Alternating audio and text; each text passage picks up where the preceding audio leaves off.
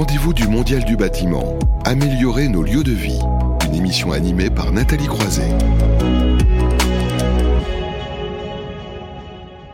Alors, il est important de parler de bâtiment, de construction, évidemment, dans le rendez-vous du Mondial du bâtiment, mais il ne faut pas oublier la notion d'usage et la place de l'habitant et la qualité de son bien-être. Et c'est tout l'enjeu de cette séquence, améliorer euh, nos lieux de vie. Et on va parler euh, ce mois-ci d'un sujet, on va le voir, qui est de plus en plus prégnant et majeur, la ventilation et la qualité de l'air intérieur. Pour en parler, nous sommes en ligne avec euh, Claude Bossec. Bonjour. Bonjour Nathalie, euh, heureux d'être parmi vous et de pouvoir prendre la parole euh, en tant que vice-président euh, de la Association française de la ventilation. Voilà, vous allez la présenter dans un instant, cette Association française de la ventilation, également président de Must. On a un membre de cette Association française de ventilation en plateau, Nicolas Blondet, bonjour. Bonjour. Qui est aussi responsable prescription VMI, j'imagine ravi d'être ici pour partager votre le sujet et apporter des solutions concrètes aussi, c'est ça l'idée? Complètement, et les solutions sont nombreuses, elles sont, je dirais, euh, innovantes, et quelquefois on va remettre aussi sur la, sur la table des, des solutions anciennes, puisque euh, l'énergie nous contraint à l'heure actuelle, et on est obligé de coupler l'énergie, notre qualité de l'air, notre santé, notre bien-être. Et alors pour tout ça, évidemment, aussi, il faut une volonté politique, on ne cesse de le dire, donc on est ravi d'accueillir monsieur le député Jean-Luc Fugit, bonjour. Bonjour. Voilà, député de la 11e circonscription du Rhône, président du Conseil national de l'air. Hein, ça fait un moment aussi que vous portez ces, ces sujets. Vous allez nous en dire un peu plus dans, dans un instant aussi sur, sur cet aspect notamment de réglementation. Il faut clairement que, que les choses bougent. Mais d'abord, si on choisit aussi ce, sujet euh, dans une séquence qui est portée par le Club de l'amélioration de l'habitat, c'est parce que euh, le Club de l'amélioration de l'habitat et l'Association française de la ventilation se sont rapprochés hein, pour euh, faire converger leurs objectifs sur cette thématique. Alors c'est l'occasion, Claude Bossec, d'en dire un peu plus aussi, puisque je le disais, sur cette association française euh, de ventilation. Oui, Nathalie, jeune association, hein, parce que la date euh, de cette création, c'est le 27 janvier 2021. Donc, euh, on peut s'apercevoir que c'est toute une jeune association avec sept membres fondateurs, hein, la CAPEB, la FEDEN, Uniclimat, le SINASA, l'UMG CCP avec la Fédération française du bâtiment, la FNAS et la FNESCA. Et nous avons aussi, derrière tout ça, huit membres adhérents hein, qui sont euh, Aldes, Anjou, Atlantique, Françair, Limdap, VTI et Zender. Et trois euh, partenaires qui sont Axel R, euh, les compagnons du devoir et euh, le club de l'amélioration et de l'habitat.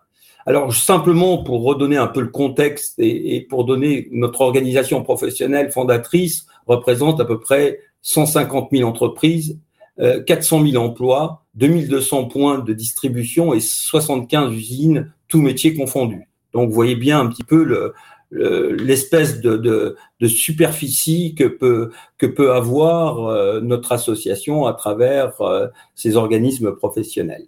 Et donc c'était euh, nécessaire pour vous de vous associer, on va dire, parce que ce sujet entre de la qualité de l'air intérieur dont on va parler ne cesse de monter en puissance.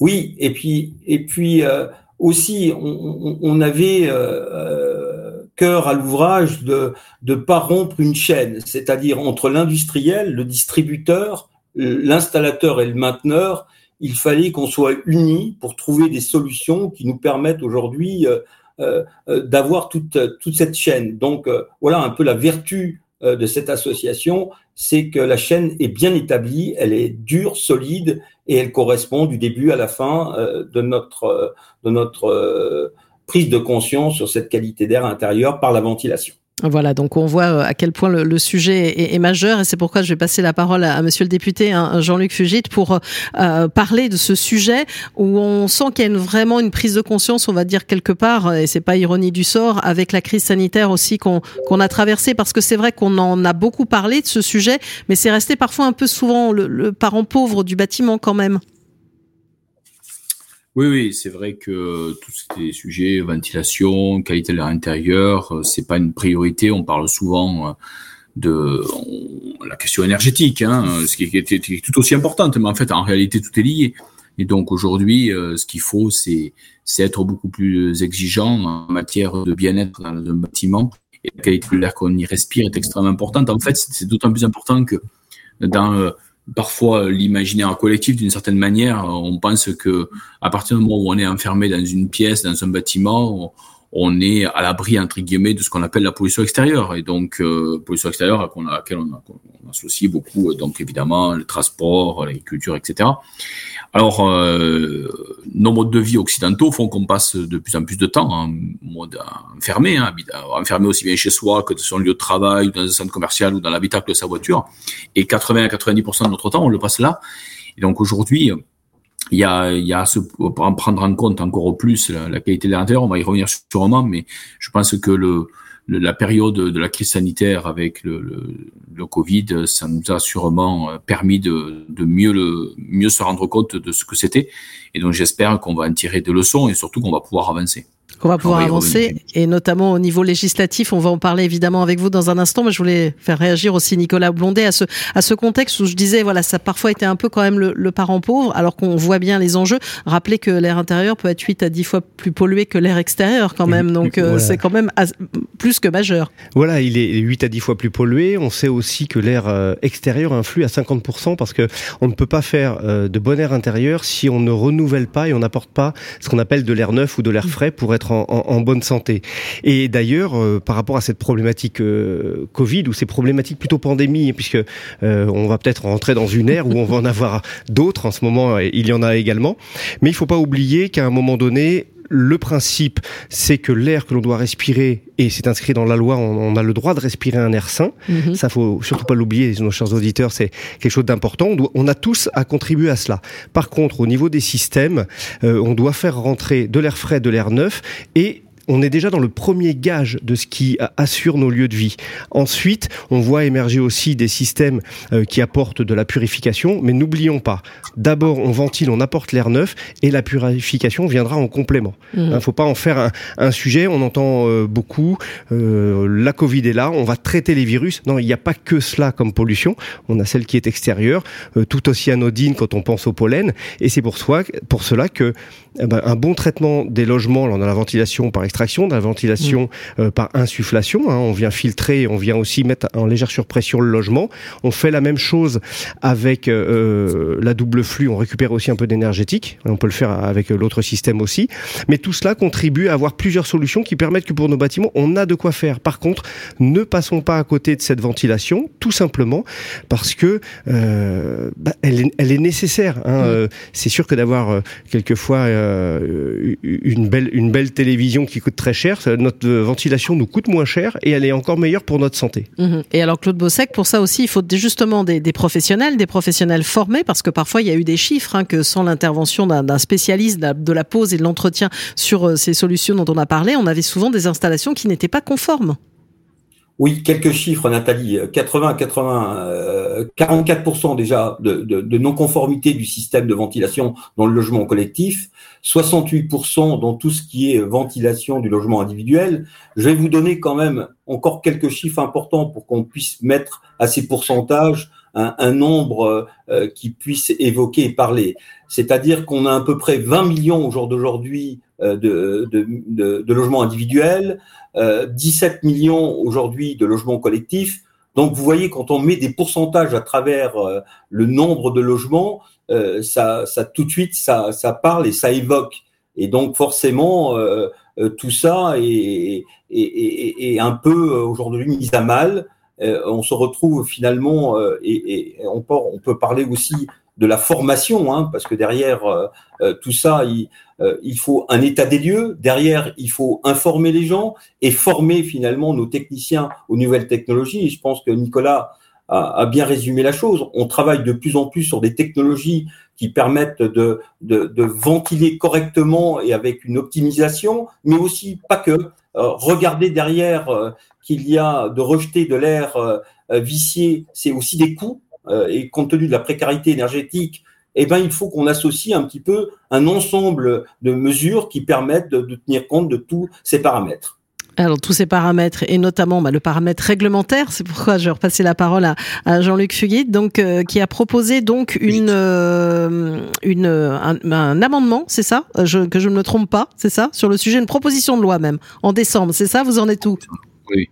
Oui, alors euh, déjà, euh, c'est Jean-Luc Fugit, hein, non pas Fugit. Ah oui, excusez-moi, c'est mon, c'est ma vieille formation de latin, vous voyez, qui c'est Fugit. c'est très bien le latin, c'est important. bon, euh, déjà, je, je, voulais évoquer, c'est que dans la, la loi climat résilience de l'année dernière, donc euh, moi j'ai j'ai fait un petit peu renforcer des exigences en matière de, de rénovation des bâtiments, en faisant en sorte que aujourd'hui euh, il y ait des exigences sur la qualité de la ventilation liées au fait qu'on rénove des bâtiments, on rénove pour euh, l'énergie, mais encore une fois, il ne faut pas penser qu'à l'énergie, c'est extrêmement important évidemment de faire des économies d'énergie. Et donc euh, il faut avoir des bâtiments dans lesquels on puisse garantir une rénovation à la fois performante et notamment qui disposent de conditions satisfaisantes de renouvellement de l'air. La proposition de loi que, que j'ai déposée en décembre dernier, qui a pour objectif de limiter l'exposition des personnes donc à, la pollution de l'air, aussi bien extérieure qu'intérieure. Et si on regarde dans cette proposition de loi euh, donc les aspects air intérieur, euh, moi je propose que euh, aujourd'hui on puisse mettre en place une expérimentation, entre autres comme mesure, des pour les collectivités qui souhaitent s'engager sur la qualité de l'air, euh, s'engager plus loin, c'est-à-dire une expérimentation autour d'un diagnostic de performance air intérieur des bâtiments, similaire, si vous voulez, au, au diagnostic de performance énergétique et qui évalue donc euh, les, conditions de renouvellement de l'air ou encore la présence initiale de facteurs dégradant la qualité de l'air intérieur tels que la question des matériaux émissifs, des moisissures, etc. En gros, L'idée, c'est d'expérimenter de, ce type de mesures pour mieux connaître les conditions préexistantes en, en termes d'air intérieur dans son logement et permettre éventuellement d'adopter, euh, d'adapter pardon son comportement et, aussi ses activités. On est vraiment sur des questions de santé environnementale et ça me paraît extrêmement important. Et puis on a aussi, je pense qu'on y reviendra, la nécessité de faire attention à tout ce qui est euh, aussi euh, donc euh, les purificateurs d'air, mhm. etc. Où j'ai remis un rapport et j'en tiens compte d'ailleurs dans ma proposition de loi et, et sur tout ce qui est purification, je dirais, de l'air dans les écoles, dans les EHPAD, enfin bref, dans les, établissements qui reçoivent du public, y compris des publics sensibles et surtout des publics sensibles. Eh bien, j'ai fait un certain nombre de propositions qui sont certaines dans le proposition de loi et d'autres dans un rapport de l'Office parlementaire d'évaluation des choix scientifiques et technologiques. Et euh, ces propositions, euh, bah, elles ont trouvé un écho puisque j'en avais, euh, j'ai vu que le président de la République, alors candidat, euh, en avait repris un certain nombre d'entre elles dans dans ses annonces donc euh, de son discours de Marseille en parlant de justement d'un plan massif pour la purification de, de l'air dans les écoles. Alors j'allais dire ça date pas d'hier, si je ne m'abuse, Ségolène Royal avait voulu lancer quelque chose quand même sur ce sujet parce qu'on sait qu'il est quand même euh, eh majeur. ça dure depuis longtemps quand même cette affaire. Et aujourd'hui, euh, vous savez que 75% des salles de classe ne sont même pas équipées d'une ventilation mécanique contrôlée. Mhm. Et ils ouvrent les fenêtres normalement. Le faire, voilà. Oui, non, mais si quand ils peuvent les fenêtres et faire rentrer de l'air pollué, c'est mhm. c'est pas terrible. Mhm. Donc en fait, c'est la raison, c'est la raison pour laquelle il faut d'abord et ensuite se poser la question d'éventuellement purifier. Et ça, c'est autre chose. Et d'ailleurs, sur la purification, on a aussi un autre souci, c'est qu'on a un problème de réglementation. Moi, aujourd'hui, je voudrais que l'on ait des, un, cadre juridique national pour différencier les différentes technologies hein, qui sont proposées, déterminer les conditions spécifiques dans lesquelles elles peuvent être pertinentes, établir des normes pour les appareils, euh, leur installation, leur entretien.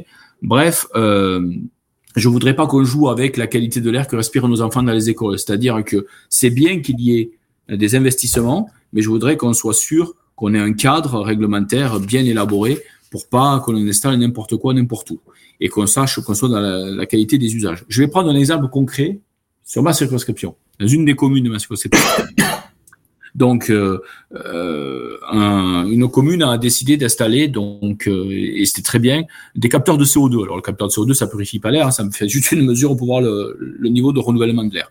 Et dans une école qui avait été rénovée il y a un an avec un système de ventilation, etc., ils se sont aperçus que les taux de CO2 étaient très élevés. Ils comprenaient pas. En réalité, c'est tout simplement parce qu'il y a des filtres dans le système de ventilation qui a été installé, qui n'ont jamais été euh, revus depuis un an. Et donc, en fait, un système de ventilation qui avait été mis en place, neuf, eh bien, en réalité, euh, dysfonctionnait parce que personne n'a assuré la maintenance et l'entretien.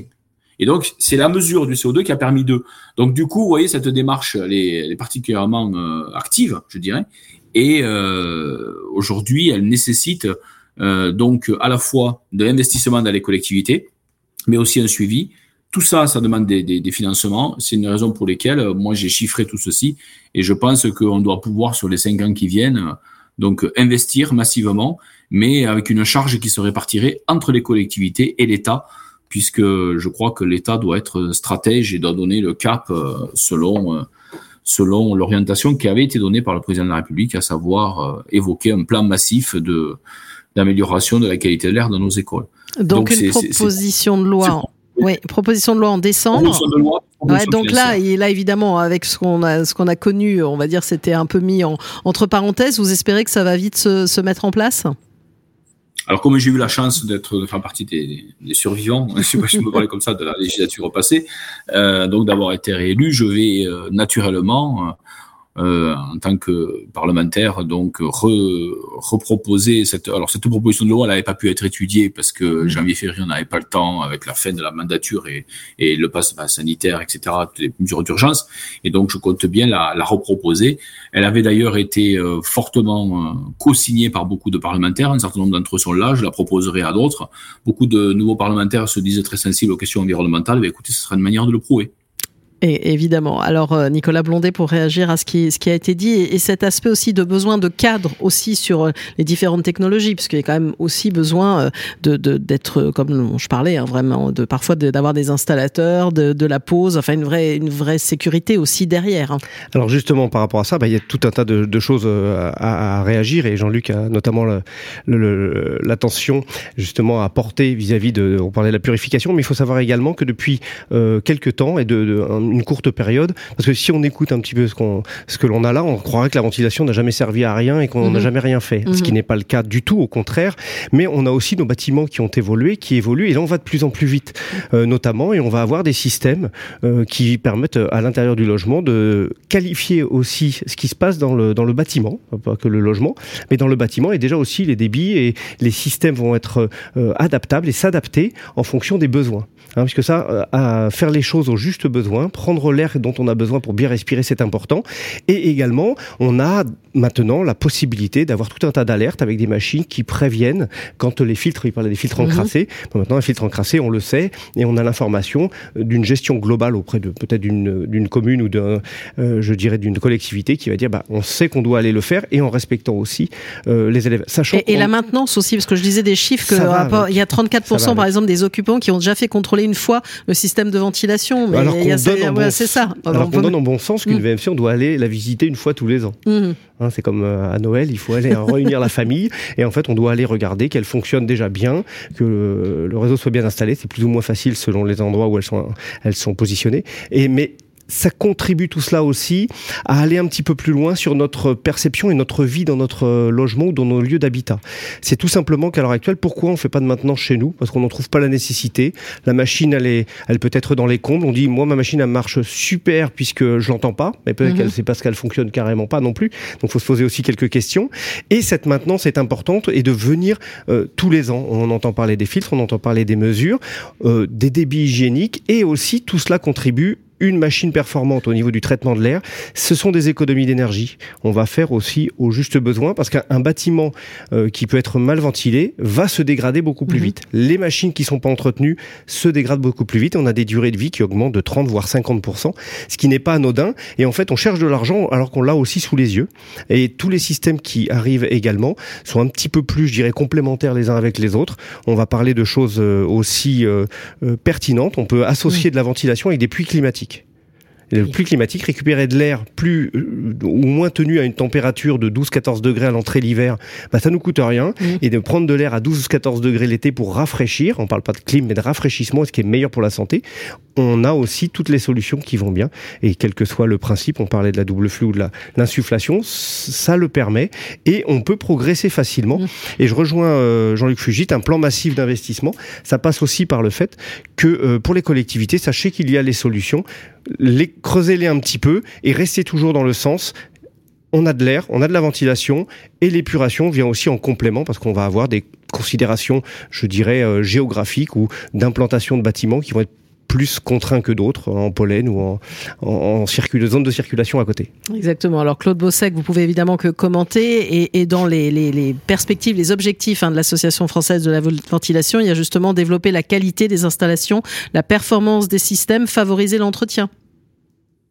Oui, alors encore une fois, hein, je pense que tout le monde a, bien conscience que sans entretien euh, sur les, équipements, c'est quelque chose d'une part qui est qui est pas du tout vertueux dans la mesure où on, peut mettre aujourd'hui des systèmes adaptés. Et vous avez bien vu l'exemple de Jean-Luc euh, qui explique euh, qu'au bout d'un certain temps, elle faisait plus son office parce que les filtres étaient encrassés. Donc forcément, hein, un protocole de maintenance, il faut absolument expliquer euh, ce que l'on met dans la maintenance, parce que bien souvent, on pense que la maintenance est quelque chose d'inutile, c'est encore euh, coûteux, alors que derrière, il y a une déclinaison vertueuse, aussi bien du fonctionnement, mais pas que. Il y a aussi l'augmentation de la durée de vie, qui n'est pas négligeable. Hein. On peut monter jusqu'à 50% de la durée de vie des équipements lorsque c'est bien entretenu et, on le prouve tous les jours euh, euh, qu'une installation euh, bien entretenue augmente sa durée de vie. Et de l'autre côté, moi, j'attire quand même l'attention, c'est que à travers notre maintenance qui est fait, il n'y a pas de réglementation. Et je, je viens un peu titiller Jean-Luc sur le sujet. alors, elle est bien organisée entre guillemets lorsqu'on est dans du collectif. En revanche, dès l'instant où on est dans l'individuel, il n'y a une, aucune obligation d'aller euh, euh, voir sa, ventilation. Bien souvent, elle est pilotée quand elle existe. Quand elle existe, elle est pilotée par euh, la mise en route de la lumière, soit des WC, soit de la salle de bain. Et, je trouve ça complètement dépassé, pas, adapté. Et, je pense que le fait aujourd'hui de donner une obligation derrière cet entretien sur euh, les logements individuels, va permettre aussi d'avoir un protocole pour l'occupant euh, et d'expliquer ce que l'on est en train de faire et pour améliorer les conditions de la qualité d'air intérieur parce que encore une fois, hein, tout ce qu'on peut voir euh, qui apparaît quand il y a une qualité d'air qui est qui est pas bonne, hein, les irritations des yeux, du nez, de la gorge, de la peau, tout ce qui est allergie, tout ce qui est problème d'asthme, tout ça est, est coûteux euh, dans un dans un autre domaine qui est le domaine de la santé. Oui, on estime à un coût annuel minimum de 19 milliards d'euros par an en France. Donc il y a ça aussi derrière pour la collectivité. Donc il y a, quand on parle de sous, ça, ça change aussi. Alors je vois le temps qui file, donc je vais faire réagir Jean-Luc Fugit à, à, à, ce point-là. Oui. Non mais euh, bon sur l'aspect financier, euh, ça coûte très cher tout ça. C'est en fait ce qu'il faut bien regarder au passage euh, sur l'aspect financier, c'est ce que coûte euh, à la sécurité sociale, donc euh, les maladies respiratoires et liées à une mauvaise qualité de l'air. Des repassages, je me permets de le dire, et il y a des choses qui sont tout à fait tangibles. Et, et donc, euh, on le sait, c'est plusieurs milliards et par an pour un pays comme la France, au passage. Après, moi, j'entends aussi ce qui est dit sur le fait que euh, sur tout ce qui est logement individuel, il y a beaucoup de choses à faire. je crois qu'en effet, il y a des orientations nouvelles à donner et ensuite, euh, c'est aussi euh, quand on donne des orientations en tant que, par exemple, euh, législateur, derrière, il faut assurer le suivi. Et donc, il faut faire en sorte que les décrets, les arrêtés, tout ce qui découle, eh bien, euh, les parlementaires doivent aussi suivre pour faire en sorte que ça, ça soit efficace et que ça, ça aille dans le bon sens. Donc, ce qui est certain, c'est que ça fait euh, sur les arrêtés, tout ce qui relève de la ventilation, euh, les personnes qui sont ici présentes à, cette émission ça le savent mieux que moi. Depuis 40 euh, ans, il n'y a pas grand-chose qui a changé. Et donc, il est urgent d'accélérer. Et j'espère que tout ce qu'on vient de vivre, y compris avec ces questions de, de santé respiratoire liées à, la Covid, ben, ça va nous ouvrir les yeux et nous permettre d'être une forme de sorte d'accélérateur de prise de décision en matière donc euh, vraiment d'amélioration de la qualité de l'air intérieur. Je pense aussi qu'on doit faire plus de pédagogie et qu'on doit mieux expliquer à nos concitoyens le pourquoi du comment des choses et là aussi euh, réhabiliter un petit peu euh, la connaissance et non pas la croyance parce que bien souvent encore une fois on a des des, des, des, des, certaines images en tête où on pense que obligatoirement euh, ce qui se passe en air extérieur est plus grave que ce qui se passe en air intérieur, mais paradoxalement, parfois ça peut être encore pire. Voilà, donc c'est important puisque vous parlez de pédagogie. Je vais passer, la parole en, conclusion à, Nicolas Blondet ah qui, a, piloté justement sous, sous sa direction la qualité de l'air intérieur pour les nuls. Alors ça, c'est une collection que je trouve toujours formidable. Donc pédagogie, faut, faut regarder ça de près. Un mot de conclusion, Nicolas Blondet. Ben, un mot de conclusion, oui, effectivement, il faut prendre conscience de cette qualité de l'air. Hein. Vous parlez du, du, livre et le but c'était d'en parler au plus grand nombre et il faut qu'on n'oublie pas d'en parler au plus grand nombre. Là, euh, il y a des travaux qui sont faits à l'AFV également.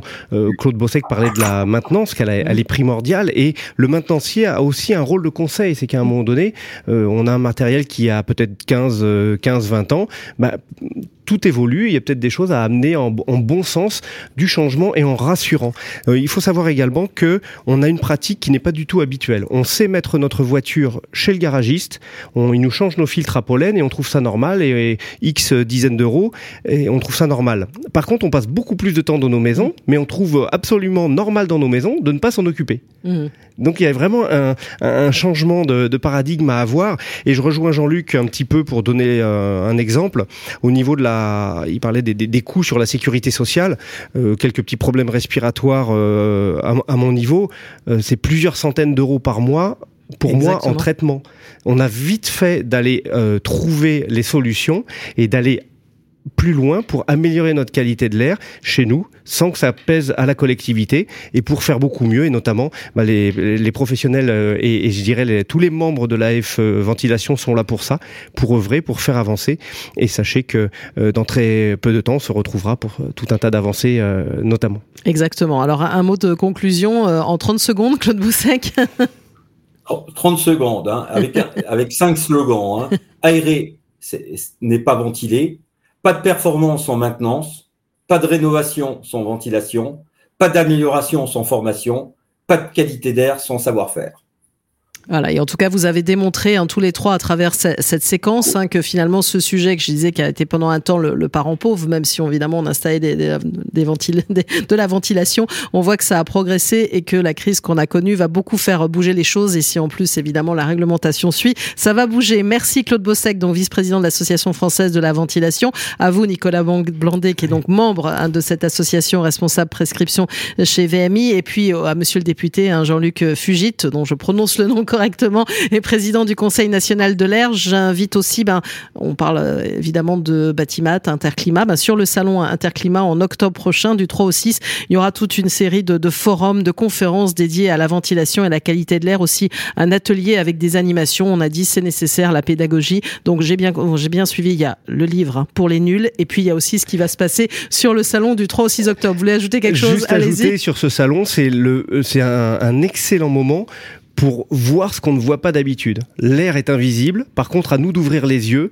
et ouvrir nos oreilles et se renseigner et ce sera le meilleur pas pour chacun d'aller un petit peu plus loin, bien faire pour la qualité de l'air. Ce n'est pas difficile, c'est un petit peu chaque jour, mais faisons-le, ça vaut la peine. Voilà, ça sera une très bonne conclusion à cette séquence. Merci encore. Et donc, on va marquer une courte pause et arriver à la séquence construction 4.0. On parlera de construction modulaire et du rôle de l'architecte.